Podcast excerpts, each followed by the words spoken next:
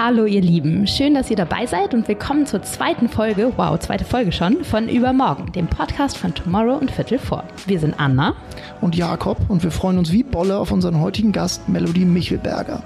Auch wenn man in den letzten Wochen um Melodies Schaffen kaum herumgekommen ist, schicken wir natürlich ein paar Worte zu ihr vorweg. Ich bin ein bisschen voreingenommen und finde, Melody ist eine tolle Frau. Abgesehen davon ist sie Journalistin, PR-Lady, Insta Instagram-Größe, erklärte Feministin und seit geraumer Zeit auch Aktivistin. Und zwar für das Thema Body Positivity. Sie zeigt also ihren kurvigen Körper mit großer Freude der Öffentlichkeit und schickt die wichtige, wichtige Nachricht in die Welt. Alle Körper sind wunderbar und schön, genauso wie sie sind. Yes, mit Melody wollen wir heute über die Frage sprechen, wie wir uns morgen alle ein bisschen mehr selbst lieben können können und ob Selbstliebe als Begriff überhaupt taugt. Melody Michelberger oder auch Melanie Jasmin Jeske. Wir freuen uns sehr, sehr, sehr, sehr, dass du bei uns bist. Und ähm, genau, wollen heute über das Thema sprechen, wie wir uns morgen selbst lieben wollen.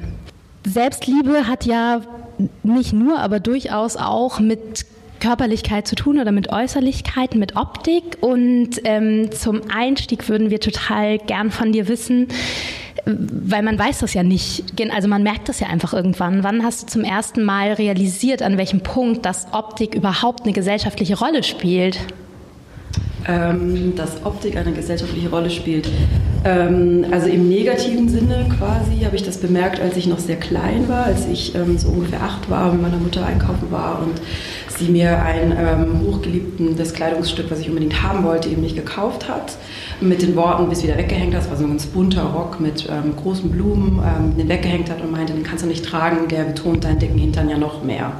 Und da ist mir das erste Mal aufgefallen, dass ähm, es, also dass ich einen, also einen Körper habe, ist mir vorher schon aufgefallen, ja. aber dass mein Körper etwas ist, ähm, das man irgendwie eher verstecken muss und dass ähm, die Gesellschaft irgendwie vielleicht sogar also vom Gefühl her so geschützt werden muss, ähm, nicht von meinem großen Hintern, ähm, äh, ja, also dass, sie, dass mein großer Hintern nicht so durch die Gegend läuft und die Leute womöglich äh, wie auch immer belästigt.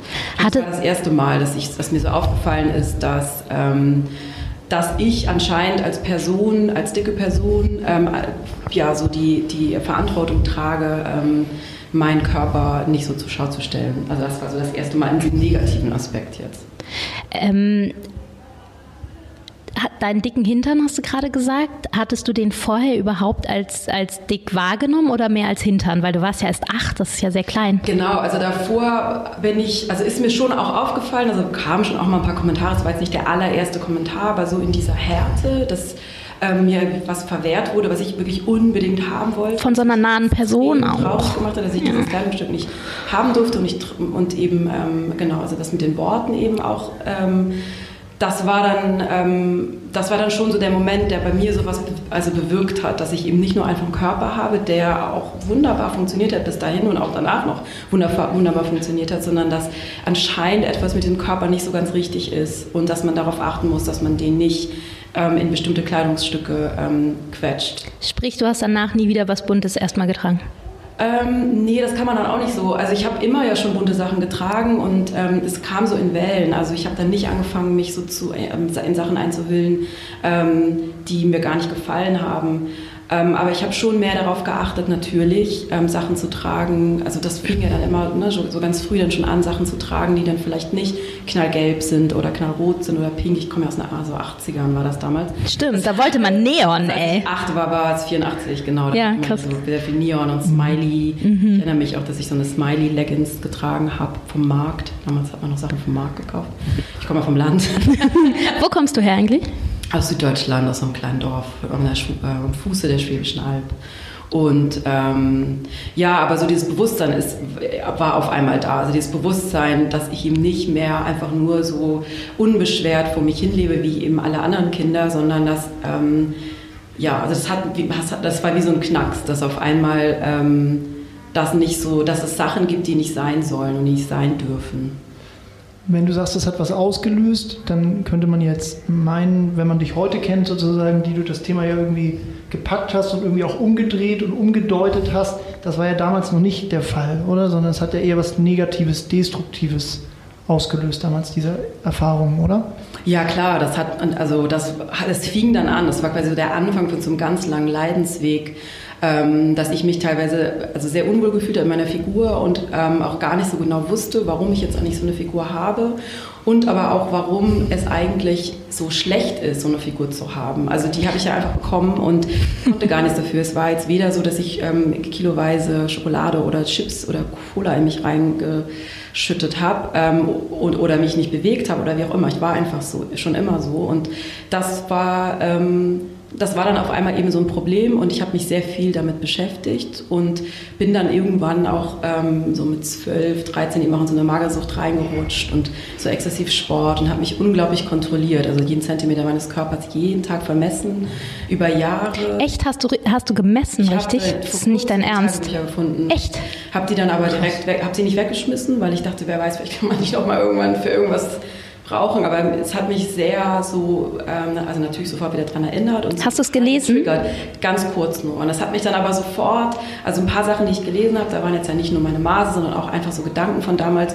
Das ist, auch wenn ich jetzt an einem ganz anderen Punkt bin und selbstbewusst bin und ähm, so Frieden mit meiner Figur und überhaupt mit meinem Dasein äh, als dicke Frau geschlossen habe, hat das sofort wieder auch was getriggert. So dieses Gefühl, was ich damals eben hatte, so dieses ähm, Unzulängliche, das was mit mir nicht stimmt und bla bla bla. Also das war dann, und das habe ich sofort wieder zugemacht. Und, ähm, und auch so dieses Gefühl, ich hatte das so durchgelesen dachte, ja, war ich schon ganz schön, war schon nicht schlecht so dünn. Also das hört dann auch jetzt. Echt, hast du das jetzt ja, gedacht? Ja. Genau, und das ist, ja. das ist halt wirklich krass, weil ich dachte auch nicht, dass das, ähm, dass das ein Gefühl ist, das jetzt auf einmal wieder kommt. Also es war dann schon so, dass ich dachte, ah ja, war ja schon ganz schön. Und also hast du es auch aus Selbstschutz zugeklappt, Ach, nicht genau. nur um nicht traurig zu werden, sondern auch um nicht das Gefühl zu nähren, vielleicht einfach wieder eine Kleidergröße weniger zu haben? Auf jeden Fall, ja, oh. genau. Ja, ja, wow. Auf jeden Fall. Okay, wie lange hielt das an, diese Phase der, der irgendwie Selbstgeißelung, kann man ja sagen, oder Disziplinierung? Also fast. Das fing so ja eben mit acht so slow an und so meine die erste Diät habe ich wahrscheinlich so mit zehn, elf gemacht. Also da wusste deine Mama das? Ja, das wussten sie und ähm, ich habe versucht, das immer also das, das, werde ich sehr oft gefragt mit meinen Eltern, ja, mit meiner Familie und das tut mir dann immer so leid für meine Familie, weil die können am Ende gar nichts dafür. Also meine Mutter ist selbst dick und hat selbst das ganze Leben wirklich ähm, also unter dem Schönheitsdiktat gelitten und auch selbst immer die eine Diät nach der anderen gemacht.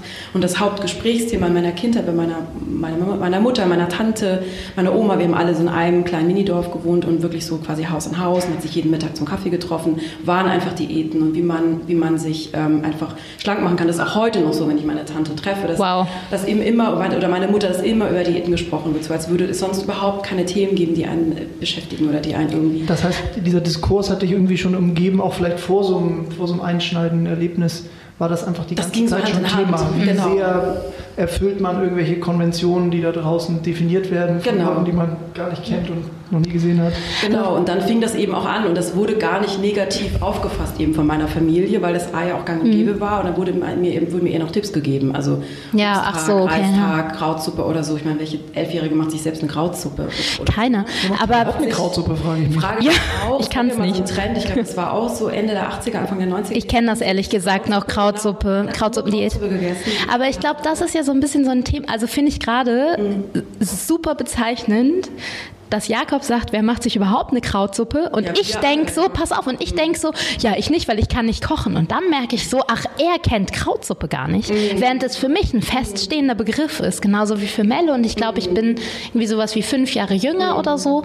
Ähm, aber es scheint sich über Jahrzehnte gehalten zu haben. Es gibt, glaube ich, im Leben von einer Frau diese Diätklassiker, die jeder kennt. Das war Krautsuppe, dann war es Apfelessig, dann war es Kombucha. Zwischendurch genau. gab es noch solche Tabletten. Ja, Leinsamen, Tabletten sowieso, dann diese ganzen Shakes, aber natürlich eben, genau. Und dann auch das sind so Klassiker. Aber mir ist auch mhm. aufgefallen, dass auch diese ganzen Magazine eben, ne, die man damals, was heißt Magazine, Zeitschriften, Bravo, Bravo Girl, die ich damals gelesen habe. Ähm, ich komme aus dem Dorf, da gab es einen einzigen Laden damals und da ist man dann immer hingeradelt oder hingelaufen. Es war nur 500 mhm. Meter, es war echt ein mini kleiner Ort, aber und da gab es dann immer so einen bestimmten Tag, also wenn die Magazine rauskamen, dann sind da immer alle hingefahren und haben sich natürlich so eine, so eine kleine Süßigkeitentüte, hat man sich natürlich immer gekauft. Ja, war ja damals wie heute. Für zwei Mark. Ein davon, ein davon. Sich, ja, genau, dass man und zwei Kirschen. So diese Spaghettis und diese mhm. weißen Mäuse und was weiß ich, wie das Schlumpf. Schlümpfe habe ich nicht so gemocht, aber Kirschen. Kirschen mochte ich. Colaflaschen? Colaflaschen. Genau. ich Auf jeden Fall. Aber so eine spezielle Konsistenz. Und da hat man sich das waren die besten. natürlich so die Bravo Girl gekauft und auch schon recht früh früh, also mit 11, 12 eben auch. Und da erinnere ich mich so, als wäre es wirklich gerade gestern noch passiert oder vor einem Jahr, also so, so sehr präsent.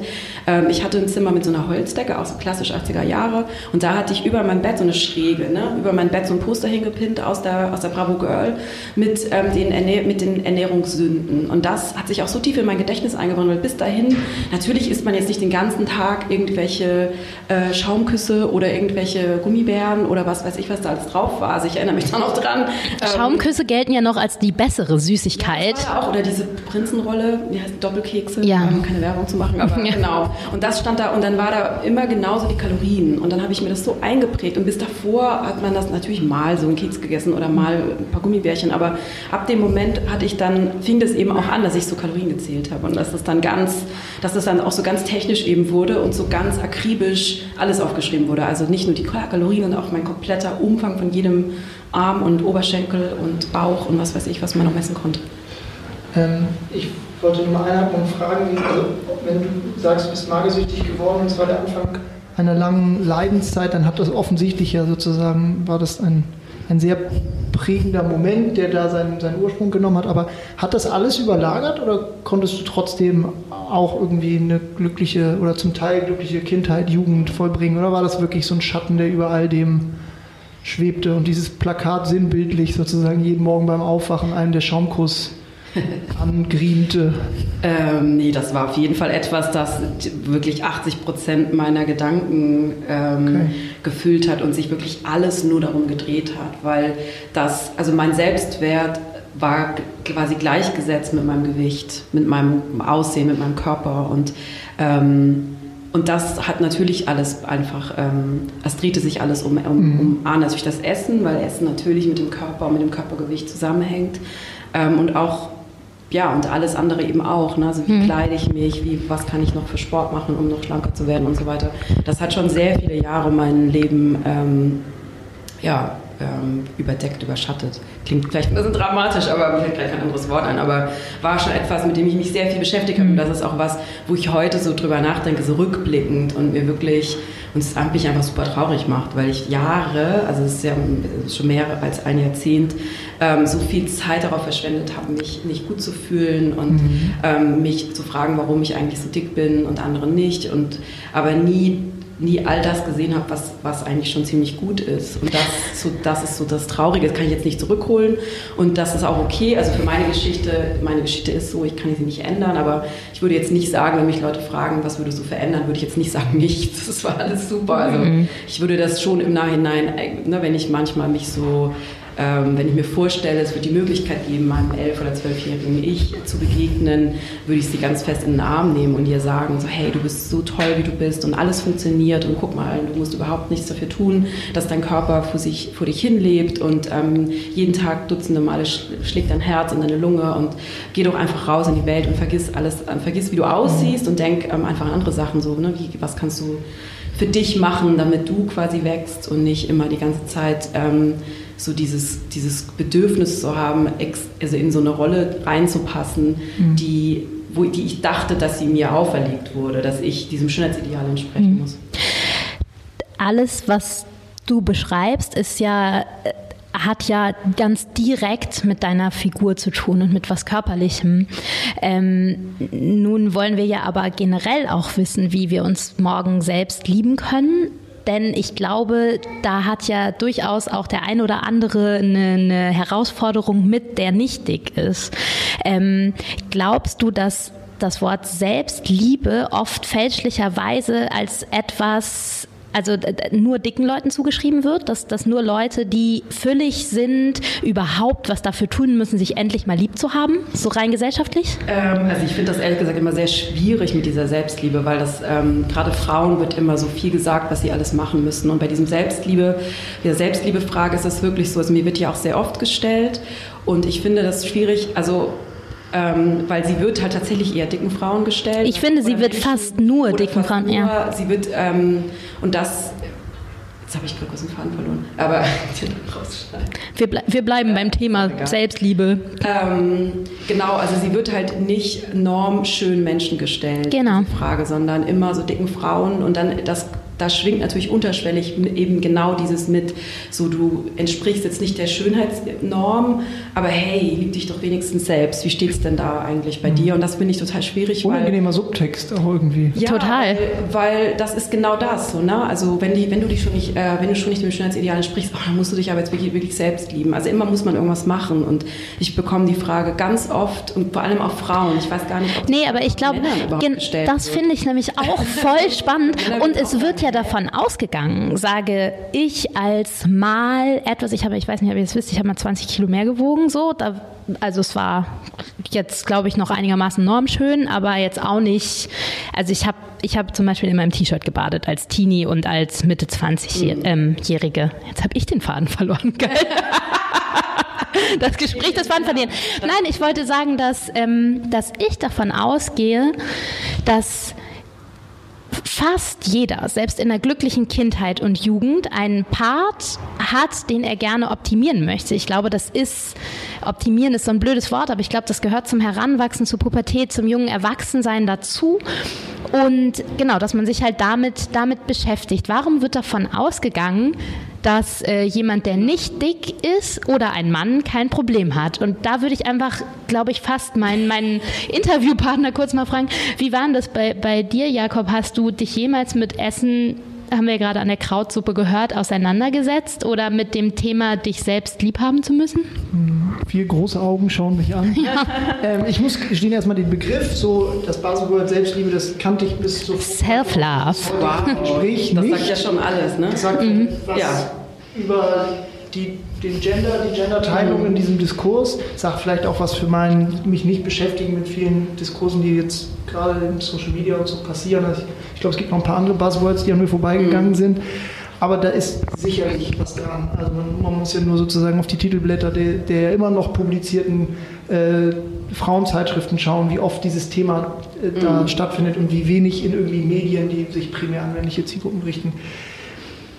Ich war ein totaler Spargeltarzan. Ich war so ein richtiger Strich in der Landschaft, äh, bis ich 18 war oder so. Und das war umgekehrt für mich ein, auch schon ein Thema sozusagen. Also, weil ich habe auch irgendwie erst mit Anfang 20 einen Bart gekriegt und ich hatte das Gefühl, ich war sozusagen äh, Zeit meines Lebens irgendwie der, der, der kleinste, dünnste, äh, bubihafteste.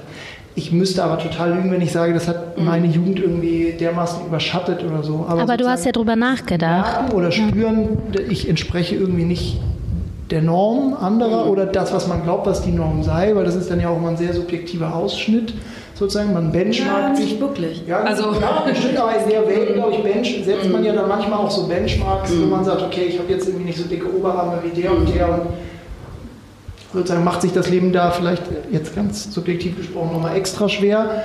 Aber ähm, insofern, das war schon ein Thema, aber ich lange nicht in dieser Dimension und auch nicht nicht so, dass es von außen irgendwie Leute sagen, das und das kannst du ja jetzt wohl nicht machen oder nicht tragen oder nicht mhm. zeigen, weil Punkt, Punkt, Punkt. Was dünnen Frauen aber, glaube ich, durchaus passiert. Mello, du wollt, hast gerade einmal widersprochen so, mit den Augen. Ich, also das, was du gerade meintest, also es gibt ja schon eine Gesellschaft, also es gibt ja schon von der Gesellschaft, es gibt einfach ein Schönheitsideal. Ja, das will also ich gar nicht außer, für Frauen. Das will ich gar nicht außer Frage stellen. Natürlich subjektiv findet der eine das vielleicht dann schöner, wenn jemand wie auch immer anders aussieht, das Schönheitsideal, aber das ist ja schon eben ein Schönheitsideal, das eben, und das finde ich ist auch ein bisschen so ein Unterschied. Also klar hat jeder auch Body-Issues, ne? auch Topmodels haben Body-Issues. Kommt ja auch immer wieder, dann bekomme ich die Frage gestellt, ja, aber Topmodels oder oder ähm, also A sind ja Topmodels auch echte Frauen. Oft wird ja dann immer so, ja, ihr echten Frauen, als wären jetzt Topmodels keine echten Frauen. Natürlich ja, auch echte Frauen. Interessantes Framing. Ja, genau. Ähm, genau, das, ähm, das fand ich. Jetzt habe ich schon wieder einen Faden. Aber ich finde ganz ein cooles Stichwort. Genau, das Gespräch des roten Fadens. Ich finde, es wird dadurch irgendwie mehr so, wie es halt auch wäre, wenn wir einen Kaffee trinken würden, was wir ja machen, aber ohne Mikros. Ich finde, du hast ein ganz gutes Buzzword gegeben, und zwar das mit diesen echten Frauen, was ich ganz spannend finde finde oder was ich von dir immer wieder lerne. Ich fühle mich da ganz aufgeklärt, aber sowas wie echte Frauen und neulich hast du irgendwo mal gesagt oder gepostet auf Instagram, dass du das blöd findest, wenn du als weiblich bezeichnet wirst, mhm. weil was ist schon weiblich? Also mhm. jemand mit oder mit großen oder kleinen Brüsten, langen oder kurzen Haaren kann ja immer noch weiblich sein und ist natürlich auch weiblich. Und da habe ich mich ganz ertappt gefühlt.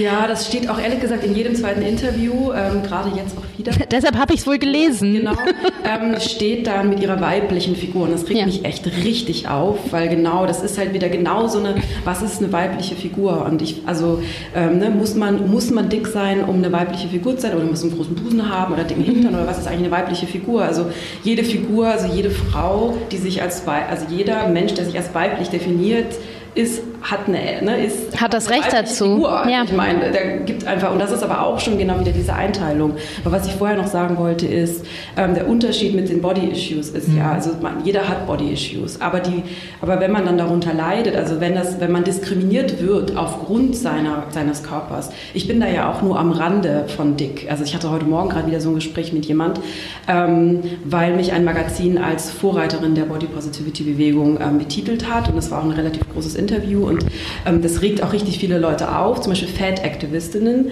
Und ich habe super, super, super einen tollen Austausch mit denen. Und das hab, die regen sich auch direkt ähm, darüber auf, weil ähm, ich bin so am Rande, ne? ich bin gerade so in, der Zwischen, in so einer Zwischengröße quasi und das ist total, also so wie ich aussehe, ist so ein akzeptiertes Fett. Das, das, das, gibt auch einen englischen Begriff, der heißt acceptable fat. Aber alle anderen Frauen, die halt darüber also mehr wiegen oder auch andere, also nicht nur Frauen, auch Menschen, ähm, die werden eben einfach systematisch diskriminiert und ich finde, das, das ist so die Diskussion, die so voll wichtig ist. Ähm, abseits noch dieser ganzen Self-Love-Diskussion ist es wirklich, was passiert denn eigentlich mit den Menschen, die eben nicht dem Schönheitsideal entsprechen? Also nicht nur, dass sie sich, ha, ihr müsst euch selbst lieben, sondern es gibt einfach so eine systematische Diskriminierung von dicken Menschen. Ich will übrigens auch nicht darauf hinaus, dass Leute sich selbst lieben müssen, sondern ich glaube, dass auch Leute unabhängig von ihrer Figur und ihrer Weiblichkeit oder Nicht-Weiblichkeit, ich glaube, dass, dass, dass ähm, Leute, die nicht für das Gesellschaftsauge aussehen, als müssten sie unglücklich sein, ähm, selbst mehr für sich tun können. Ich habe ja irgendwann ähm, äh, das Self-Love war auch immer so ein bisschen so für mich so eher schwierig.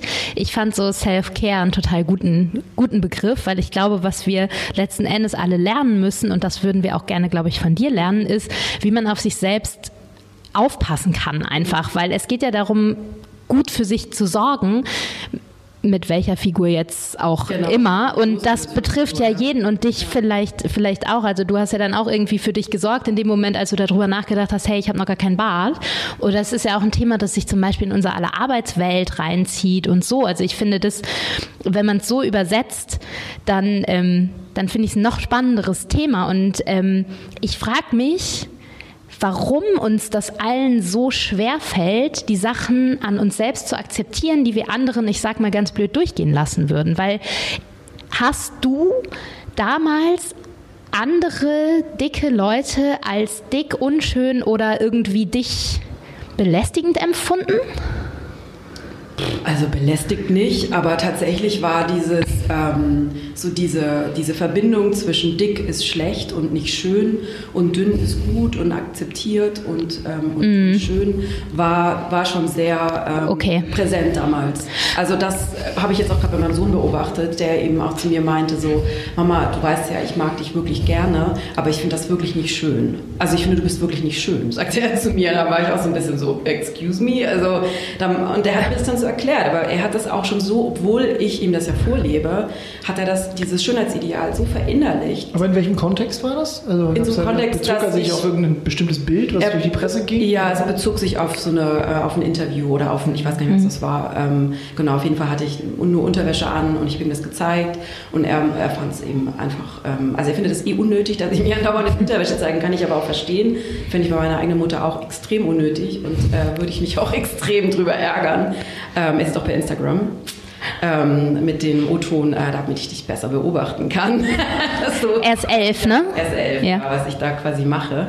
Ähm, aber ja, also er hat das auch schon so verinnerlicht und so war das bei mir eben auch. Und es ist ja auch wahnsinnig schwier schwierig, sich in so einem jungen Alter ähm, schon, so, schon so selbstbewusst zu sein und auch schon so, ähm, ja, also so überlegt zu sein, so selbstreflektiert zu sein, dieses ganze System auch so zu durchschauen, ne? dass uns ja immer wieder dieses gleiche Schönheitsideal vora also vorsetzt, wenn man immer nur eine bestimmte äh, Körperform sieht, wenn man immer nur ganz bestimmte Menschen sieht, die, die glücklich sind, aber dicke Menschen oder einfach Menschen, die nicht dem Schönheitsideal entsprechen, behinderte Menschen, ähm, also unterschiedlich, ne? Das hat ja nicht immer nur was mit, mit einem größeren Körpergewicht zu tun. Einfach alle Menschen, die nicht dem Schönheitsideal entsprechen. was ja wirklich sehr viele sind. Ja, was ja eigentlich auch fast alle Menschen sind. Ganz genau. Das macht es ja, das ist ja das Absurde daran. Mhm. Und trotzdem halten alle so fest an diesem Schönheitsideal und eben auch an diesem Wert, den das Warum ist das so, Melody? Naja, also im Endeffekt ist es deshalb so, weil wir ähm, einfach kons konsumieren müssen. Wenn wir super glücklich wären, so wie wir sind, wenn wir einfach denken, hey geil, ich fühle mich mhm. super heute, dann würden wir nicht ähm, zu irgendwelchen Shops gehen und ähm, Sachen kaufen. kaufen. Also es gibt ja also dieses ganze Schönheits, also ich habe ja selber lange als Moderedakteurin gearbeitet. Viele finden das ja auch dann so eine Diskrepanz, so oh ja, du ziehst dich aber auch modisch an. Ich finde, das hat überhaupt nichts damit zu tun. Ich ziehe mich modisch an, weil es mir Spaß macht. Mittlerweile natürlich mir früher auch unendlich viele Sachen gekauft, um mich so Bauchweghosen und was weiß ich, welche Mieder und was man da so alles, wie man seinen Körper eben verändern kann. Aber auch, oder die, die ganzen Tees und ähm, Shakes und Sportabos in irgendwelchen Fitnessstudios, was auch immer. Und klar, das ist eine ganze, eine riesige Industrie, eine Billionen äh, Euro Industrie auf der ganzen Welt, die von den Unsicherheiten eben lebt. Also von diesen absurderweise künstlich erzeugten ja. Unsicherheiten. Wir, wir können ja alle gar nicht gleich aussehen, weil wir ja alle unterschiedlich geformt sind. Ist ja total logisch. Also es wäre auch voll langweilig. Stell dir mal vor, wie wir hätten alle alle, die, die, uns jetzt hier begegnen in der Schanze, haben irgendwie die gleiche Figur und die gleiche gleichen Körperform. Das wäre ja super öde. Das wäre sehr, sehr öde. Wir sind äh, gerade in, in Hamburg im Beta-Haus übrigens und da ist die Schanze sehr nah, deshalb das Beispiel. Ähm, wäre also ähm, im Umkehrschluss quasi auch Self-Care oder auf sich aufpassen, ein, ein Weg dahin, ähm, gesellschaftliche Normen zu durchdringen und ähm, die Art, wie wir konsumieren, zu verändern, um zu mehr Selbstliebe, ich sage das Wort einfach nochmal, zu kommen? Auf jeden Fall. Ich glaube, man muss einfach wirklich, das, also es muss einmal der Groschen fallen, dass man checkt, hey, all diese ganzen Produkte, die immer wieder auch neu erfunden werden, ähm, um uns zu optimieren. Also das hat ja jetzt, ähm, früher dachte ich immer vor ein paar Jahren, dass das ähm, dass das jetzt irgendwann auch mal aufhört, dass doch alle Leute endlich checken müssen, dass das alles nur so künstlich erzeugt ist. Und dann kommen sie alle, jetzt, jetzt geht es ja nochmal richtig los durch Instagram und die ganzen Fit-Challenges und Cheat Days und Chiasamen und welche, was weiß ich, was es alles gibt. Es wird ja eher immer schlimmer. Also, Hast du das Gefühl ja, in der Tat? auf jeden Fall. Ich bin mir ganz sicher, dass es durch die ganze Digitalisierung, dadurch, dass das Schönheitsideal sich ja auch in den letzten fünf Jahren oder zehn Jahren so extrem angeglichen hat auf der ganzen Welt. Früher gab es ja schon noch ähm, regionale regionale Unterschiede, was das Schönheitsideal betrifft, also unterschiedliche Augenfarben, unterschiedliche Haarfarben. Mittlerweile ist es fast überall in Europa und in Amerika gleich. Also es ist eine große, groß, große Frau, also das weibliche, ne, weibliche Schönheitsideal, eine große Frau mit einem großen Busen, blonden Haaren, einer bestimmten Hautfarbe, einer hellen Hautfarbe äh, und hellen Augen. Und das, ähm, klar, und das ähm, gerade dann natürlich durch Instagram und durch Online äh, ist alles super, super, noch, noch mehr erreichbar und man hat noch mehr Bilder. Also davor davor hatte man ja auch schon viele Bilder durch Fernsehen und Werbung und ähm, was auch immer. Kino äh, und Magazine und jetzt hat man ja noch sein eigenes kleines. Ähm, es ist nicht mehr nur mittwochs äh, zum Kiosk im Dorf gehen, sondern nee, es ist halt immer. Sondern es hat ja. sich, genau, also diese Bilderfluss sind ja Millionen von Bildern und ich, also natürlich ist der erste Weg Self-Care, aber was ich ganz oft auch, wenn wir Frauen oder auch Männer schreiben, so, hier, was kann ich machen? Ich finde es so toll, was du erreicht hast, dann sage ich meistens erstmal so, hey, ähm, also weil die, meistens wollen die Leute halt genau wissen, wie es bei mir funktioniert hat und man kann natürlich jetzt nicht meinen Weg ist jetzt nicht allgemeingültig für alle anderen Wege.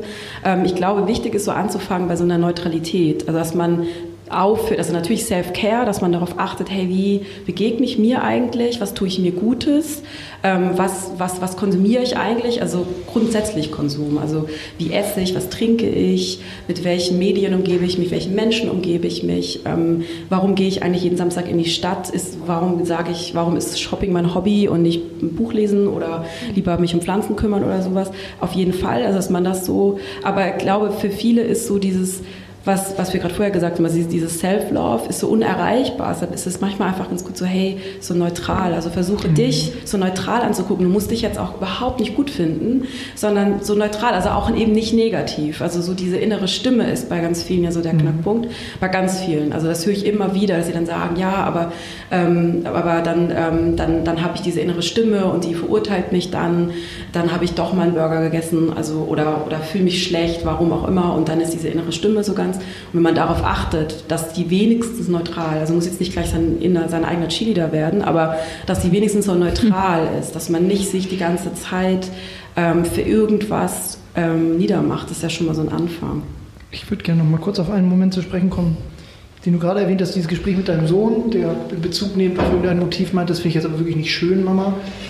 Nochmal, was, da dein, was, ist da dein, was war da dein erster Impuls oder wie bist du damit umgegangen, sozusagen? Jemand, der einem so nahe ist und wo man vielleicht auch denkt, Mensch, du müsstest es doch nur wirklich begriffen haben, weil ich lebe es dir vor und wir haben da schon oft drüber gesprochen und trotzdem sickert dieses ja, ja, sickert dadurch. Ja, es sickert und genau. Und natürlich ist er an der Stelle nicht der Schuldige in seiner nee. als 10-, 11-jähriger nee. Bubi, aber nee. trotzdem, was war so dein, dein Gefühl und dein, dein Umgang damit? Ähm, ich habe ihn nur so angeguckt. Das hat ein bisschen gedauert. Also ich habe erstmal gar nichts gesagt. Ich war nur so, wow. Und dann habe ich ihm, meine ich eben, ja, du musst mich nicht schön finden. Also keiner, niemand muss mich schön finden. So, ich muss mich schön finden. Und wenn ich dann manchmal so in meinen Instagram quasi Worten mit ihm spreche, dann sagt er auch, ja, ja, Mama, ich weiß, ich weiß das alles. Aber ich finde es halt trotzdem nicht schön. Und dann war das natürlich auch provokant von ihm, das so zu sagen. Das war mir auch schon klar, dass er das jetzt, also ich meine, er ist sehr ehrlich und ähm, Deshalb sagt er sowas auch überhaupt. Ne? Und das finde ich eigentlich auch gut, dass er es. Voll. Ich fand es auch nicht ja. blöd, dass er es gesagt hat, aber es hat auf jeden Fall nochmal andere Gespräche so nach sich gezogen, weil er nämlich jetzt dann auch angefangen hat. Er ist jetzt in der fünften und seit er in der fünften ist, ist er auf einmal ein bisschen chubby geworden, warum auch immer. Mhm. Ähm, und er hat jetzt auch große Probleme auf einmal und sagt, Mama, ich will jetzt jeden Tag joggen gehen und wie, was kann man noch machen, um schlank zu werden? So. Ähm, und, da haben wir auch sehr viel darüber gesprochen. So, warum willst du denn jetzt eigentlich? Das ist ja genau meine Geschichte, die sich jetzt nochmal wiederholt.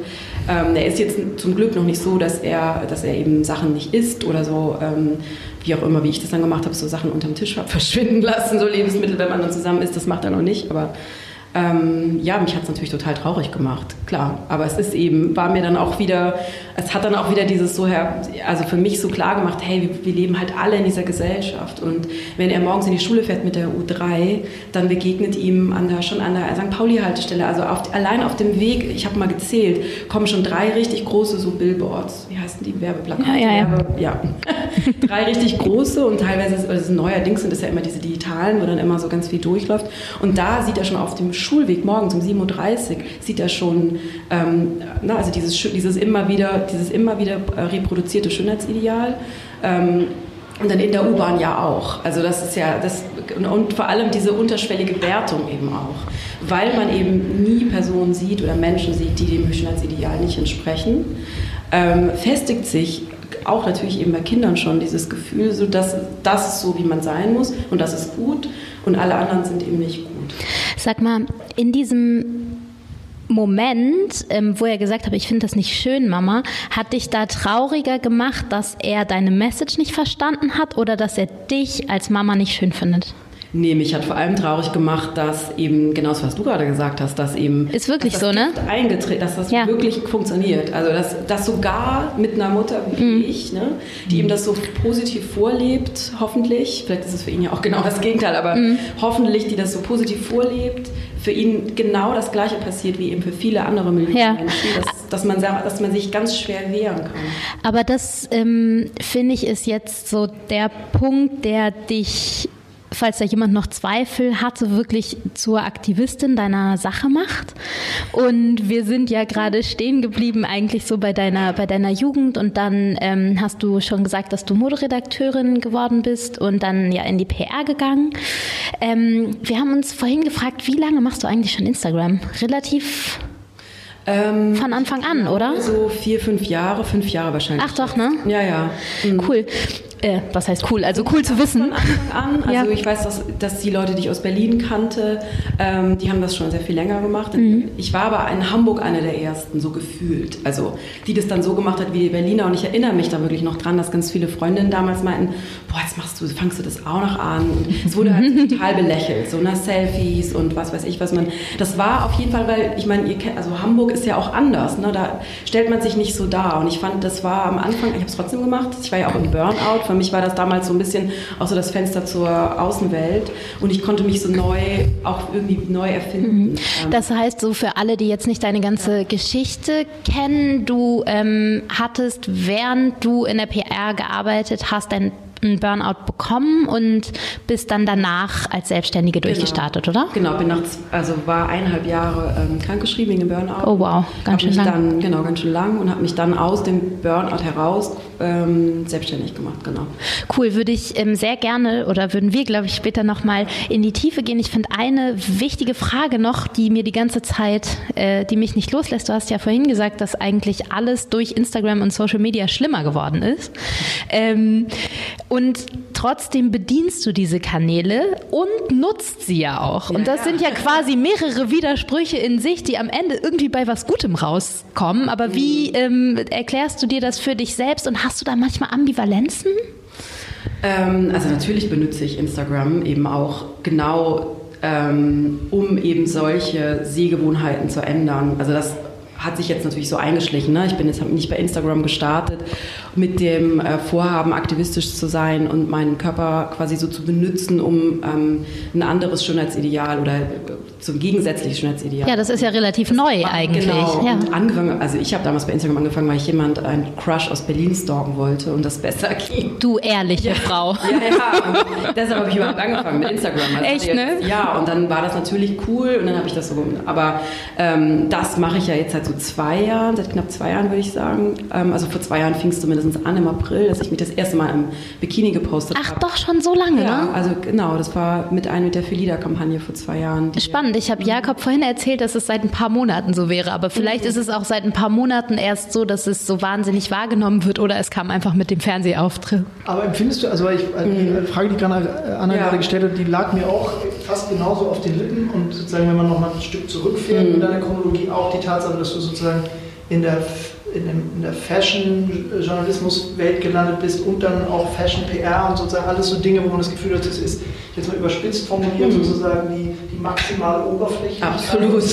Und das sozusagen aber am Ende bei, bei rauskommt bei einer, bei einer Haltung, bei einer Rolle als Aktivistin, die genau, genau das auch adressiert, sozusagen vergesst, was sozusagen die Glamour-Welt euch erzählt und macht irgendwie, jetzt ein bisschen plump, macht euer eigenes Ding und findet in euch selber euer Glück.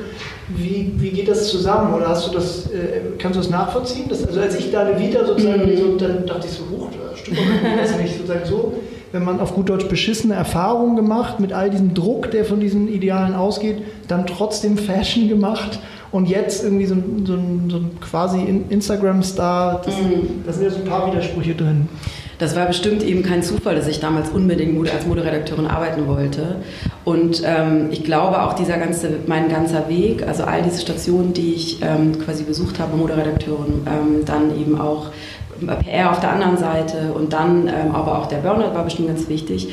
Das hat eben dazu geführt, dass ich jetzt genau das mache, was ich jetzt mache, weil auch das ganze Wissen, wie funktioniert es eigentlich, bei einem Magazin zu arbeiten, wie funktioniert es als Moderedakteurin zu, äh, zu sein ähm, und so weiter. Aber natürlich ist, also ich finde die Kritik auch total angebracht und ich frage mich das manchmal auch selbst. Ähm, das war natürlich so ein bisschen auch der Höhepunkt der, also ich war damals natürlich auch noch magersüchtig, weil als Moderedakteurin ähm, kann man ja unmöglich dick sein. Also es war gerade so ab 2000, also 97 habe ich glaube ich angefangen und genau bis 2005 oder 6. Ähm, und natürlich war ich damals genau die, die diese Bilder reproduziert hat. Also ich habe ja bei einem großen Magazin gearbeitet und da vor allem eben auch die ähm, Bademode ähm, gemacht, die Wäsche. Es gibt ja immer wieder wiederkehrende Themen ne, in allen Magazinen und ähm, es ist mir wirklich nicht einmal aufge eingefallen, überhaupt in dieser ganzen Zeit ein Model zu nehmen, ähm, das eben nicht diesem einen Schönheitsideal entspricht. Und das ist natürlich total bezeichnend, aber auch, also für mich ist es einfach so, klar, ich war so krass in diesem System drin und es braucht einfach Zeit, da so rauszusteppen aus diesem, aus diesem ganzen ähm, Konglomerat. Was, das ist ja, das gehört ja alles zusammen. Ne? Die Modefirmen, die Modelabels, die eben immer nur eine ganz bestimmte Sample Size haben. Dann die, also die ganze, die ganze, der ganze, die ganze kapitalistische, das ganze System, das will, dass wir ähm, immer wieder kaufen. Dann wir natürlich als, also als Redakteurin dann immer wieder neue Trends zu erschaffen, künstlich zu erschaffen. Also jede Woche Ja. sollte es war ein Wochenheft, jede Woche sollte man sich eine neue Tasche kaufen, musste man ja auch erstmal ähm, ne, die ganzen Ideen dann da reinstecken und das brauchte auf jeden Fall auch Zeit. Aber irgendwann ist es mir dann wirklich so im Burnout dann tatsächlich erst so bewusst geworden, so wow, was hast du eigentlich bis jetzt dein ganzes Leben gemacht? Du hast genau das Gegenteil gemacht von dem, was eigentlich A für mich gut gewesen wäre und aber auch für alle anderen Menschen besser gewesen wäre, wenn ich das nicht gemacht hätte. Was hat dir zu dieser Erkenntnis, was hat dir zu dieser Erkenntnis ähm, verholfen in dem Moment, außer das Burnout? Also ganz konkret, was war so der Moment oder der Auslöser? Ähm, dann so, nein, das war jetzt, nicht, also es gab jetzt leider nicht so einen Knall, zack, das irgendwie mich so gemerkt. Oh Mann, oh. Nein, ja. irgendwie blöde Sachen gemacht. Das war schon auch toll, ne? Und auch wichtig auf jeden Fall im Nachhinein äh, als Moderedakteurin äh, zu arbeiten und und auch dieser Kampf dann, so Redakteurin zu sein und aber genauso aussehen zu wollen wie die Modelle, mit denen man arbeitet, die ja immer jünger, die waren ja immer gleich alt, man wird ja nur aber immer älter. Die, die Modelle bleiben immer 16 bis 21 und irgendwann ist man halt dann schon über 25 und ähm, fühlt sich alt und, und fett. Alles, genau, fühlt sich alt und einfach bestimmte, wenn man mit einem 16-jährigen Model zusammenarbeitet, man kann ja als 28-Jährige gar nicht so aussehen ist, oder auch von der Körpergröße und so weiter, ist auch egal. Ähm, ich hatte irgendwie irgendwann in meinem Burnout mal so ein, auf, auf jeden Fall ein so ein Moment, wo der Groschen gefallen ist, weil ich dachte, wow, ich habe wirklich mein ganzes Leben lang immer versucht, weniger zu sein.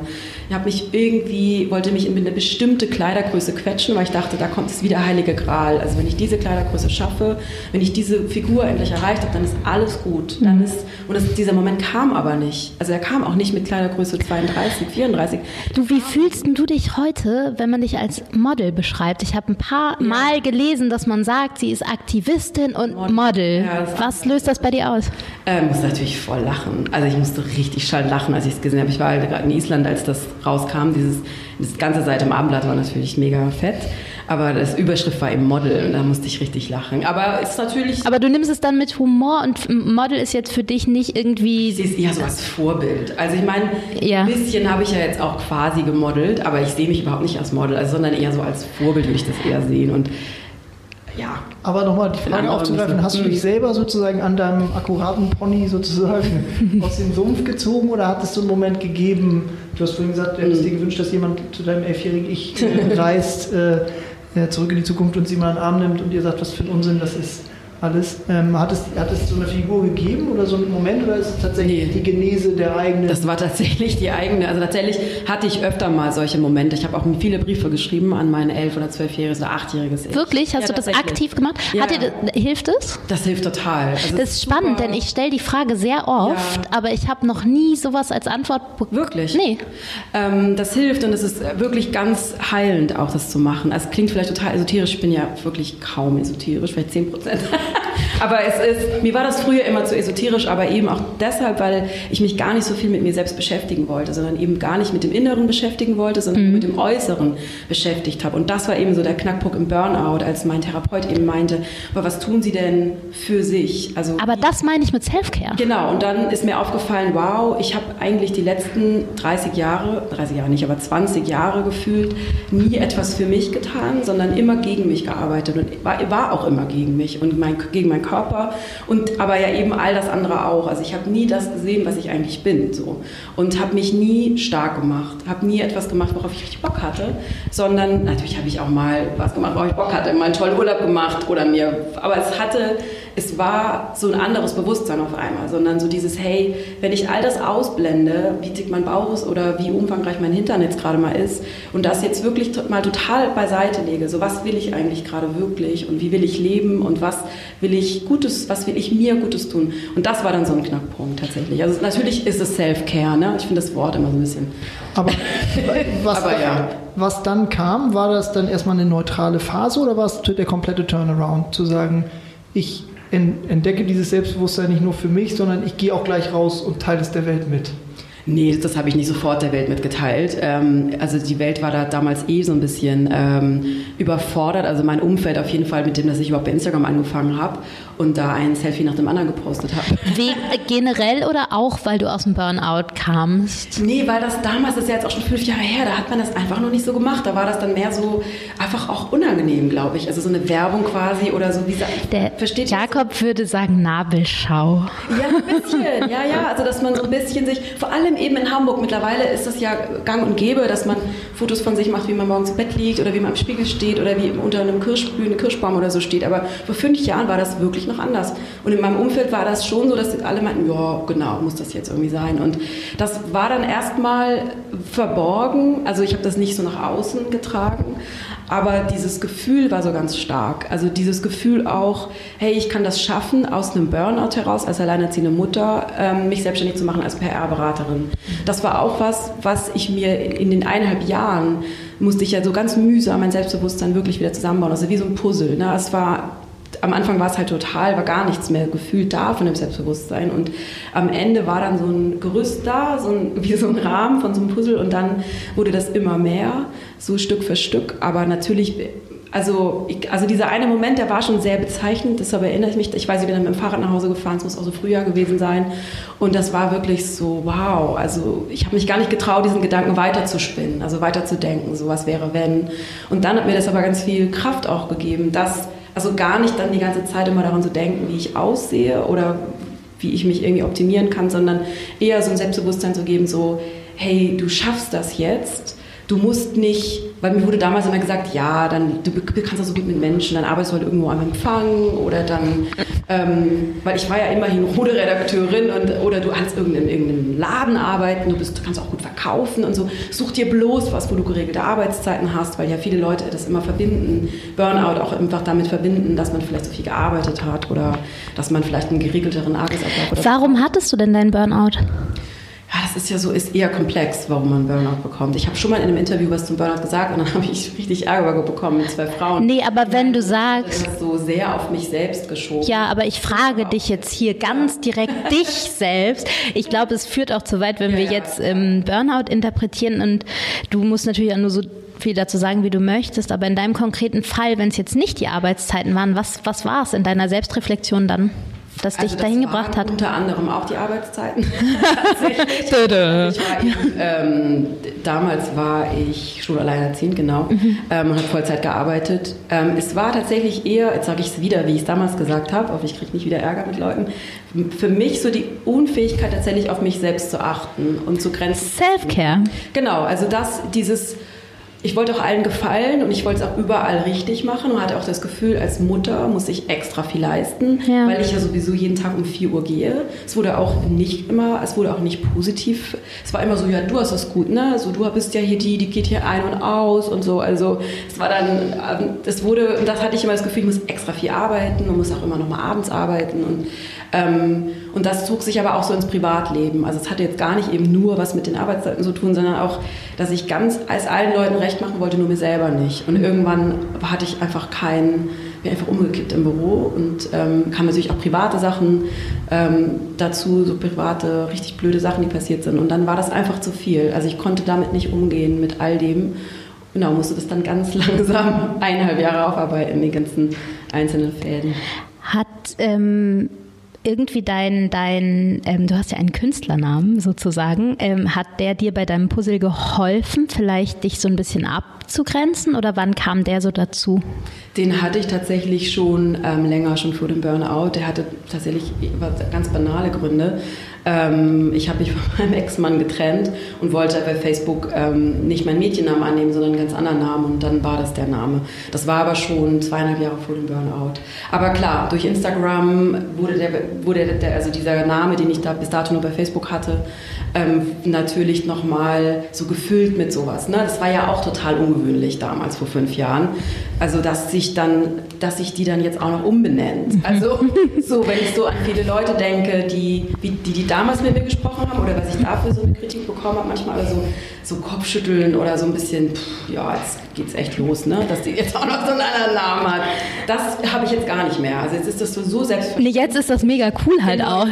Cool und auch einfach selbstverständlich. Jetzt hinterfragt das niemand mehr, warum ich eigentlich diesen Namen habe. Aber damals war das schon so, ähm, ich weiß gar nicht, wird das echt oft gefragt, ob das, ob das so zwei getrennte Personen sind. Irgendwie ja. nicht. Nee, wollte ich fragen, gibt es eine Differenz zwischen Melodie Michelberger, die sich inszeniert und alles, was du mhm. hat ja trotzdem auch eine, auch eine, hohe Ästhetik, auch wenn es irgendwie anders mhm. ist und sozusagen dezidiert andere Ideale sozusagen gelebt und vorgegeben mhm. werden, aber trotzdem hat es ja irgendwie eine hohe Ästhetik, wenn man sich von Instagram mhm. so kennt. Gibt es da trotzdem eine Differenz zwischen Melodie hier und Melanie, die mir jetzt gerade äh, schmunzelnd gegenüber sitzt? ich glaube eins? nicht. Also ich würde sagen, das ist eine. Also ich glaube, die hat, hat ähm, einfach verschiedene Facetten, wie jede Person, so jede. Und natürlich, wenn ich meine Steuer mache, bin ich, na wohl, bin ich eher Melanie, aber stimmt auch gar nicht. Also ich meine, auf den ganzen Rechnungen steht manchmal Melodie drauf. Das ich finde, du bist doch voll, total dazu geworden, glaube ja, ich. Also ich glaube, ja, da, als so, genau. jemand, der dir lange folgt und dich halt auch so ein bisschen privat kennt, ähm, finde ich, sind über die Jahre, also ist meine mhm. Meinung, sind, ist halt beides so zusammengewachsen, ja, dadurch, das dass du auch immer authentischer geworden bist. Mhm. Apropos authentisch, du hast gerade gesagt, ähm, ich will nicht mehr an mein Aussehen denken. Und trotzdem geht's, kommen wir immer wieder auf Social Media ja zurück. Mhm. Ähm, da geht es ja unter anderem um Aussehen. Denkst du da dann drüber nach, wie du aussiehst und, oder, oder achtest du dann schon darauf und bezieht sich das eher auf deinen Pony oder eher auf deine Figur, wenn du dir überlegst, wie du aussiehst? Also ja, ich meine, natürlich bin ich genauso eitel wie die meisten anderen Menschen wahrscheinlich auch. Also das sind zwei verschiedene Sachen, Eitelkeit mhm. und über sein Aussehen nachdenken, wirklich in die Tiefe. Natürlich denke ich schon auch über mein Aussehen nach, aber bei mir ist das jetzt eher so, dass ich jetzt zum Beispiel nicht versuche, möglichst schlank auszusehen auf dem, auf dem Foto. Mhm. Also früher hätte ich versucht, mich möglichst so äh, hinzustellen, ähm, dass es möglichst dass ich möglichst zu dieser Schönheitsnorm entspreche. Heute das ist mir tatsächlich egal und es ist eher andersrum, dass ich denke, ach, ich setze mich mal lieber hin oder ich mache mal eher so einen schrägen Rücken, dass man noch eine Speckrolle mehr sieht oder so tatsächlich. Ich weiß gar nicht, in welche Richtung das geht in Zukunft, aber vielleicht auch ein bisschen schräg, ne? Aber ich vor kurzem drüber nachgedacht. Dachte so nicht, dass ich da jetzt wieder so, ich bin mal so ganz ehrlich. Ja, aber, voll gut. Ähm, zumindest ist es nicht mehr so, also ich hätte früher, wenn ich diese Bilder, die ich jetzt poste, wenn ich die früher ähm, wenn, ich, wenn mir das jemand gezeigt hätte in meiner Hoch- oder Niedrigphase, wie auch immer man es sieht, äh, meiner Magersucht, also ich hätte wirklich, äh, ich wäre, glaube ich, schreit davon gerannt, dass ich das mal sein werde in so einem Future-Szenario. Äh, Bist du ich es furchtbar gefunden. Also ich hätte das überhaupt nicht ver verstehen können, warum man das überhaupt macht. Und jetzt bist du auf eine Art stolz oder findest dich dann selber, denkst du so, also denkst du nicht nur, ich muss das bedienen, was ich angefangen habe, sondern auch so, ja, sieht gut aus, die Rolle? Klar, denke ich, das sieht gut aus.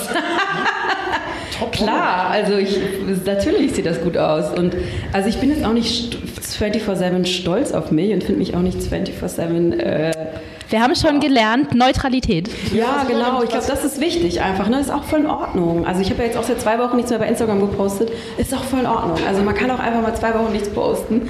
Ähm, ja, ja, was ich ja spannend finde, und ja, wir kommen wiederholt auf Social Media und sozusagen seine Ambivalenz zu sprechen, ist, dass deine Antwort sozusagen auf die falschen Schönheitsideale ja nicht ist, ich kehre dem Ganzen den Rücken und sozusagen sage Goodbye Oberflächlichkeit, sondern man geht wieder in dieses Medium rein und hat ja wieder eine Form von Inszenierung und auch eine mhm. Form von irgendwie gefallen wollen, oder? Das ist, ist es nicht bei Social Media immer irgendwie so ein bisschen inhärent? Ähm, gefallen wollen. Also natürlich macht das was mit einem, wenn ich mal 100 Likes kriege oder mal 10.000, ist natürlich so. Aber ich versuche, und das ist eben auch was, was, was, jetzt, was man immer wieder machen muss, was ich auch immer wieder machen muss, dass ich meinen Wert nicht an sowas festmache. Also nicht mein Wert an die Meinung von anderen Leuten festmache. Und das ist super wichtig und das sage ich auch immer wieder, wenn Frauen mir schreiben. Es sind tatsächlich 90 Prozent Frauen, die mir schreiben oder 95 Prozent Frauen, junge Mädchen, ältere Frauen, ganz unterschiedlich. Das ist ganz, ganz wichtig und das ist, glaube ich, auch der Knackpunkt, dass man seinen Wert nicht an ah, so gesellschaftliche Ansprüche oder Ideale und auch nicht an die Meinung von einem Freund oder, oder Mann oder wem auch immer, der besten Freundin.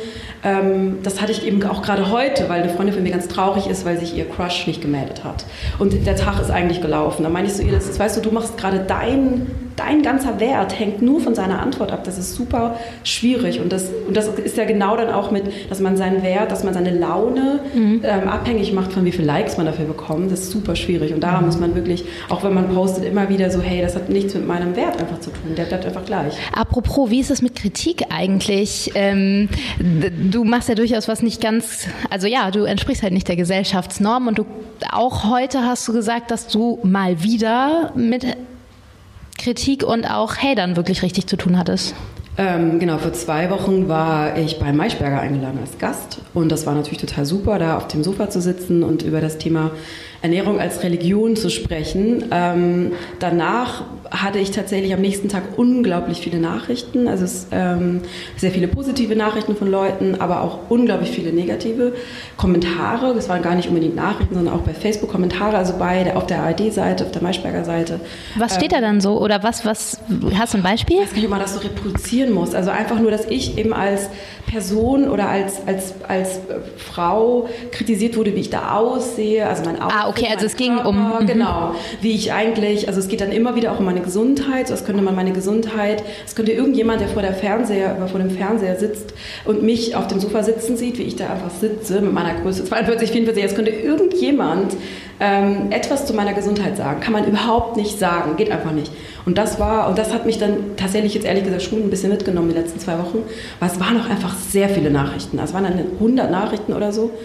Ähm, super viele Kommentare und deshalb war das jetzt tatsächlich, ist es jetzt auch so gekommen, dass ich seitdem nichts mehr gepostet habe ähm, um wieder so ein bisschen auch zu Kräften, Kräften zu kommen. Also so Pausen gönnst du dir ja. dann schon, um halt wirklich auf dich aufzupassen und so, aber es passiert dir vor allen Dingen, wenn es so in so einer Masse kommt oder was sind so die Momente, wo du denkst, so, wow, nee, Social Media jetzt einfach mal nicht? Es passiert vor allem im Fernsehen. Also das ist eine ganz andere Klientel, merkte ich. Ich wurde auch zweimal vom NDR interviewt.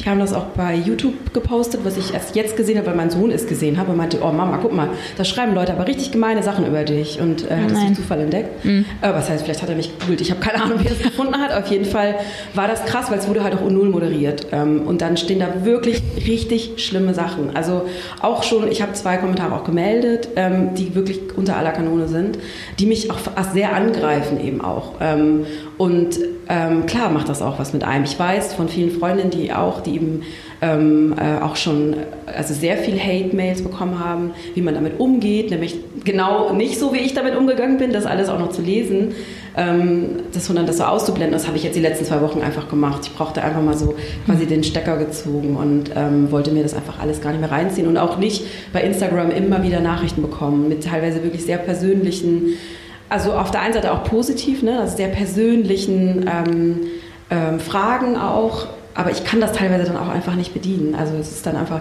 ich kann nicht 100 Fragen beantworten. Zumal du ja auch ein, ein, ein Frauunternehmen bist, das ähm, genau. vergisst man ja auch manchmal, dass das ja quasi ein ganzer, ganzer Job wäre, dann da deine Kommunikation zu machen. Ähm, aber apropos persönlich, wie ist das mit der Kritik aus deinem direkten Bereich? Du hast jetzt schon manchmal gesagt, dass Leute sich gewundert haben, was du gemacht hast. Wie sind denn so die Reaktionen aus dem Umfeld dafür, dass du zum Beispiel viel nackt bist? Nackt stimmt ja ähm, nicht, in Unterwäsche. Ja, in Unterwäsche, genau. Also, ist, also meine engsten Freunde, Freundinnen, die sind total unterstützend und die, ähm, ja, die finden das toll und die helfen mir und die sind einfach auch ganz stolz, dass das quasi, dass meine Unsicherheit und mein ganzer Weg jetzt zu dem geführt hat, wie es heute ist, dass ich jetzt so ein Vorbild bin, auch für mich so einen Weg gefunden habe, ähm, einfach sein zu können ähm, und nicht die ganze Zeit mich über, mein, ähm, genau, über meine Figur zu ärgern.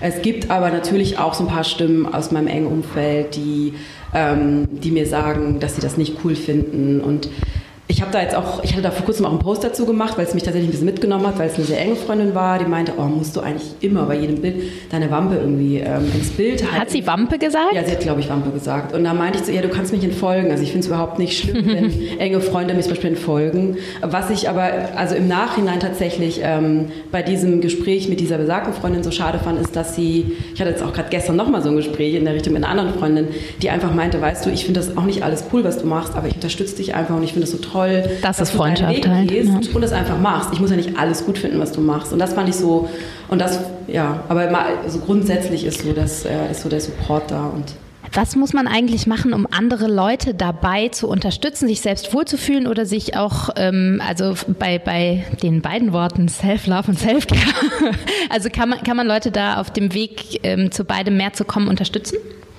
Ich, also wichtig ist, dass man auf jeden Fall erstmal bei sich selbst anfängt mhm. ähm, oder dass man, also dass man zum, zumindest zum Beispiel, nicht zumindest, dass man zum Beispiel auch ähm, versucht oder darauf achtet, wie man über andere Menschen spricht, um, wie man auch über andere Menschen denkt. Also oft sitzt, steht man ja irgendwo an der Ampel und denkt, ui, das ist aber auch ein kurzer Rock oder dicke Beine oder was man manchmal so für komische Gedanken im Kopf hat, ähm, die einem einfach so, so, dass man so eine Kritik, die so in den Kopf reinschwappt. Eine Wertung so, reicht ja schon. Ja, genau, dass man so eine Abwertung ja dann auch von Menschen, die man gar nicht kennt oder auch von Freundinnen oder Freunden, dass man denkt, oh, die ist aber auch aus also dass man das überhaupt für sich so bewertet, dass man das so versucht immer wieder wegzuschieben mhm. und auch untereinander eben nicht, ne? dass man untereinander nicht. Wir reden, haben ja im Büro auch seit zwei Jahren so diese Regel, dass wir nicht schlecht über andere reden, mhm. vor allem über Frauen, weil uns einmal aufgefallen ist, wir hatten mal so eine Gala oder was das war, bunte, und haben uns das so angeguckt, Kaffee getrunken, angeguckt und und, dann, und das regt einen dann so an, negativ über Menschen zu sprechen, vor allem Frauen, die, wir gar, die man gar nicht kennt.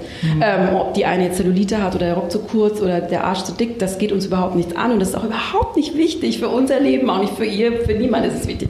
Und dann ist uns aufgefallen, dass das dadurch ja auch schon total begünstigt wird. In dem Moment, wo man solche Magazine liest oder auch solche Online-Magazine liest, fängt man eben auch an, ähm, die Kollegin, die Frau, die einem in der Bahn gegenüber sitzt, genauso mit solchen Augen zu betrachten, so als wäre das so eine Einladung, ne? so, so Magazine, ähm, das dann auch auf die echte Welt quasi zu übertragen. Und das ist so total unnötig. Und das, und das wiederum begünstigt dann ja auch diese innere Stimme. Die füttert, mhm. diese Gedanken füttern dann die innere Stimme. Und dann steht man am Ende des Abends selbst vorm Spiegel und ähm, sagt sich genau das, was man morgens noch an Schauspielerin XY auszusetzen hatte.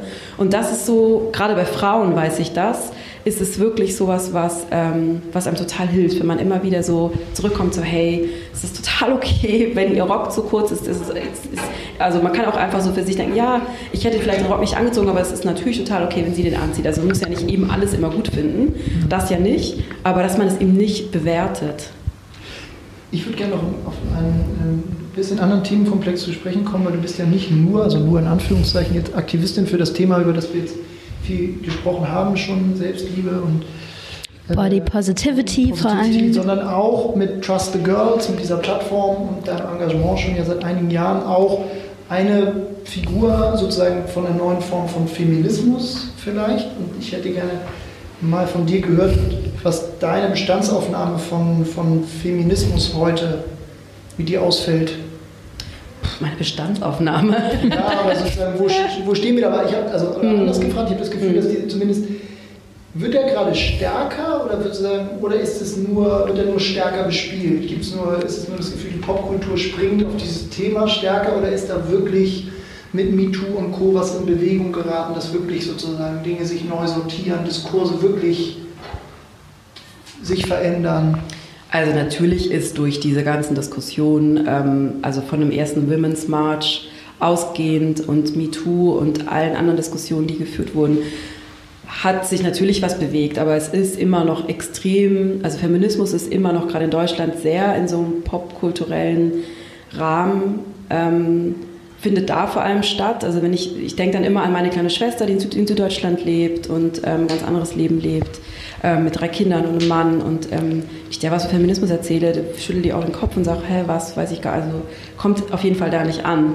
Ähm, und das ist so meine Bestandsaufnahme auf jeden Fall. Ich habe das Gefühl, es wird extrem viel natürlich geredet. Ne? Es gibt hier Margarete Stokowski, die ganz schlaue, tolle Gedanken ähm, bei Spiegel Online teilt und auch tolle Bücher geschrieben hat, natürlich vor allem.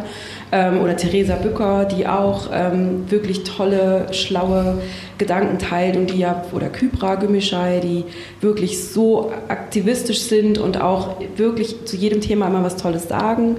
Aber wenn man dann so wirklich mal überlegt oder mal guckt, was ist eigentlich echt passiert in den letzten Jahren, ähm, wo hat sich was wirklich verändert? Also der Bundestag ist der niedrigste Frauenanteil seit, ich glaube, 20 Jahren. Ähm, und wer soll denn dann, wenn nicht auch andere Frauen, ähm, im, im Bund, wenn schon so wenige Frauen im Bundestag sitzen an so wichtigen Positionen, wie sollen sich denn dann wirklich Gesetze auch wirklich so zum Positiven hin verändern? Wie die ganzen Abtreibungsgesetze, die so unsäglich wirklich sind und wie viele Jahre man da jetzt so ich und viel, tausende andere Frauen auf der Straße ähm, waren und ähm, das finde ich also wirklich bedenklich und auch gerade mit dem ne, Rechtsruck ähm, habe ich fast manchmal ein bisschen das Gefühl, Feminismus ist zwar ähm, auf jeden Fall sehr viel mehr in den Medien und es wird sehr viel mehr auch über Themen gesprochen, was gut ist. Es bekommen also sehr viele mehr, sehr viele Themen ähm, eine größere Plattform. Aber wie MeToo war ja auch, dass so eine Diskussion über Sexismus und Machtmissbrauch so lange in den Medien war. Das gab es davor ja auch noch nicht. Nur was ist am Ende wirklich passiert. Also natürlich dauert es immer auch lang, ne, bis Veränderung dann wirklich ähm, präsent ist, bis man das so fühlen kann. Aber bei so vielen Themen, gerade wie beim Paragraph 219a, habe ich wirklich das Gefühl, also es ist einfach ähm, so ein Rückschritt. Also ich habe das Gefühl manchmal, es wird gar nicht richtig verstanden, weil, glaube ich, viele Leute glauben, dass wir weit sind. Ist das eine These, die stimmt? Also, dass so sich nicht genügend dafür eingesetzt wird, weil man so der, ach so, Frauen, die können doch jetzt irgendwie arbeiten, wo sie wollen und dürfen wählen gehen. Stellt euch mal nicht so an. Es ist halt eine super privilegierte Aussage, ne? wenn, wenn Leute das sagen. Ich finde, das ist dann immer so, ich habe das öfter mal, dass Leute sagen so, ja, aber wir sind doch hier schon so krass gleichberechtigt, warum gehen wir jetzt nochmal auf die Straße am 8. März? Dann sage ich immer, ja, das kannst du sagen, weil du eine weiße Frau bist, äh, Mitte 40, die ähm, zwar auch diskriminiert wird aufgrund ihres Geschlechts, aber sonst keine andere Diskriminierungsform erleiden muss ähm, oder erleiden musste. Und das finde ich ganz schön krass. Also es wird extrem wenig reflektiert auch. Ja, und ja auch Teil Privilegien und ja. über was also viele gehen ja so durchs Leben und können, ne, es geht irgendwie alles so voran und haben eben auch gar nicht das Gefühl, dass sie so diskriminiert werden. Oft fängt es ja dann an in dem Moment, wo man ein Kind hat. Bei mir war das dann auch so, dass ich dachte, öh, man kommt so aus dem Kreißsaal raus und ist auf einmal in den 50er Jahren, weil auf einmal ist man für, alle, für alles auf einmal zuständig. Und Sehr schöner Satz, äh, erlebe ich auch so. Ist ja, echt also gut. gar nicht mal nur in der Beziehung. Nee, generell. Gar nicht mein Ex-Mann, also, mhm. aber also, vor allem gesellschaftlich. Also es fängt bei allem an, überall steht der Mann zuerst zum Beispiel. Es wird dann auch immer davon ausgegangen, dass man verheiratet ist. Wird immer davon ausgegangen, also bei mir war das so, dass ich halt dann zu Hause bin. Ich habe halt von Anfang an Vollzeit gearbeitet, als unser Kind sechs Monate alt war. Das war dann aber auch nicht recht. Also das war, ich war vorher schon Feministin, aber danach hat sich das nochmal so gefestigt, also dass ich das dann auch so nach außen getragen habe. Ähm, das war noch gerade natürlich so die Zeit, ne, wo mhm. ähm, auch ganz viel sowieso passiert ist, wo man sich auch anders positioniert hat als Frau, dass man eben gesagt hat, man ist Feministin. Davor war das irgendwie, glaube ich, noch gar nicht so. Ich kann mich nicht daran erinnern. Nee, ich auch nicht. Aber ist das wichtig, auch dieses auf die Straße gehen? Das nimmt ja zum Glück zu. Ähm, äh, in allerlei Belangen. Wie wichtig findest du es wirklich zu demonstrieren? Ich finde es super wichtig zu demonstrieren, wirklich. Ich finde es super wichtig. Stell dir mal vor, es würde niemand auf die Straße gehen bei. Ich möchte bei mir das nicht vorstellen. Ja, nee. Ich finde es super wichtig und ich finde es dann aber trotzdem auch schade, dass es trotzdem auch wie in, also in so Städten wie Hamburg ähm, ist die Beteiligung in Demonstrationen echt immer nicht so. Bei Feminismusthemen? Ja, bei, bei, bei allen Themen, die so mhm. Frauen ähm, äh, betreffen. Genau, also ich meine, die letzte war ja die größte. Ich glaube, da waren 10.000 Frauen, das war ja schon irre. Aber trotzdem, ein Thema, ich meine, wie viel, Hamburg hat fast zwei Millionen, fast, ähm, zwei Millionen äh, Einwohnerinnen und Einwohner und dass dann nur 10.000 Leute auf die Straße gehen, ist halt auch so, ja. Was müsste sich generell ändern, politisch, gesellschaftlich bei jedem von uns, damit eine größere Akzeptanz für alles von der Schönheitsnorm abweichende, aber auch für sich selbst, für jeden Einzelnen von uns entsteht. Was muss sich politisch, meinst du? Sag nee, überhaupt gesellschaftlich, in der ganzen Welt. Also was, was müsste sich ändern, damit es uns leichter fällt, uns so zu akzeptieren, wie wow, wir sind? Ey, Große Lösung, bitte, Frau Michael. Genau, und on point ruhig. ähm, ich glaube, das funktioniert nur, wenn wir alle anfangen, äh, wirklich so ähm, uns sich mit uns selbst zu beschäftigen und nicht so viel nach außen zu gucken. Stimmt, hast du gerade schon gesagt, ja. Ja, ich glaube, das kann man, ich glaube, es ist gar nicht so was Großartiges am Ende. Also auch gar nicht, gar nicht politisch oder oder. Ach, ich weiß immer gar nicht, ob die Politik so viel da machen kann. Also am Ende mhm. macht das alles, verschlimmbessert das nur. Also ja. obwohl es gibt natürlich ne, so bestimmte Werbeverbote, die ich auch unterstütze. Also oder so Sexismus in Werbung und sowas absolut geht gar nicht. Die neue, ähm, die neue Helmkampagne von Herrn Scheuer zum Beispiel. Ja, also ich bin ja auch, Pink Stinks macht da einen super, super, super ja. Job. Ähm, mhm. Kann man nur unterstützen, was sie machen. Ähm, aber ich glaube, am Ende, ob da politisch so viel gemacht werden kann, am Ende ist das ja wirklich so was Gesellschaftliches. Ähm, und ja, die Gesellschaft, also das, ich glaube, das beruht ja alles darauf, dass wir in dieser kapitalistischen Gesellschaft ja. alle Teil von sind. Ähm, und aber gut, wir drei, die wir jetzt hier sitzen, natürlich so dagegen rebellieren und anders sein wollen und andere Ansätze haben. Ähm, und das müsste man eben versuchen, so wie wir sind, so wie reflektiert wir hoffentlich auch sind oder wie wir mit uns umgehen, wie wir mit der Umwelt umgehen, wie wir leben wollen, dass wir das auf ganz viele Leute, dass wir es ausbreiten und Leute inspirieren, auch ähm, solche Gedanken vielleicht mal zu denken. Das Damit hat sie der Abschluss. Doch, du hast eigentlich das, das Statement. Ja, wie, wir hätten dich eigentlich als allerletztes fragen wollen, ähm, ja, wie wir uns morgen selbst lieben können, aber das hast du jetzt schon gesagt. Hattest du noch weitere Fragen? Ich würde gerne noch unser, äh, unser kleines, aber feines Entweder-Oder-Spiel. Ja, äh, unbedingt. lassen. Das äh, Schlusswort äh, ist gerade quasi schon gesprochen worden. Wir schieben jetzt noch ein kleines. Ein Fun-Part ein. Genau, ein Fun-Part noch hinterher und dann ist auch fast schon Feierabend. Ähm, es ist dabei, ein Klassiker der Podcast-Geschichte zu werden, auch wenn wir erst Folge 2 aufzeichnen. Absolut. Wir haben auch hier das Rad nicht komplett neu erfunden, lieben aber das Spiel entweder oder. Ähm, du darfst einmal beides sagen und wenn es ganz, ganz, ganz, ganz hart wird, darfst du einen erklärenden Satz sagen, aber eigentlich nur die Antwort geben. Ich fange an. Yay! Also ich sag dann nur das, okay. Ja, Anna, ich werde schon checken. Anna, Win Anna Wintour oder Alice Schwarzer? Anna Wintour. Mit Hatern diskutieren, ja oder nein? Nein. Jogginghose, Kontrolle verloren oder total in Ordnung? Total in Ordnung. Bügel BH oder gemütliches Top? Gemütliches Top. Gendern oder nicht? Gendern, auf jeden Fall. Ähm, bei Freunden Notlügen zum Absagen oder bocklos drauf einlassen? Äh, Notlügen beim Absagen. Ups, sorry. Bikini oder Badeanzug? Bikini. Body Positive Aktivistin oder Feministin? Feministin. Instagram Teufelszeug oder Segen? Gemein. Einmal beides. darfst du beides. ich bin durch. Ich auch. Ja, wow. Dann High Five bzw. High 15 sozusagen alle Klatsch. Applaus. Danke vielen, vielen Dank, dass du bei uns warst. Das hat viel Freude bereitet. Danke. Es war für mich sehr erhellend, äh, ja. dass ich in diesen Diskurs einsteigen durfte. Ja. Und sein Auftakt.